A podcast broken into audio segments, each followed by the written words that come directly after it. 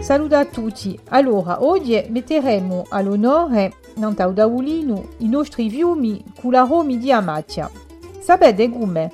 Con una sosola semplice ma gustosa. E druide farzite con roccio.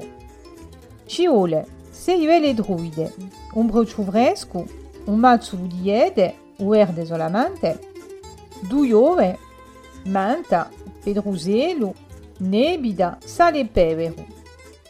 Intanto i prepara, fate scala al forno a 200 gradi. In prima, biodate i vostri pesci, salite a pinuccia e mettiteli da ganto. Dopo, mettete a cuocere un verde di iede nell'acqua salita durante 5 minuti. Quando le sono cotte, stringitele per cacciare il più possibile l'acqua. Tanto d'azzare la vostra erba, e iede, a manta, o pedruselo e a nebida.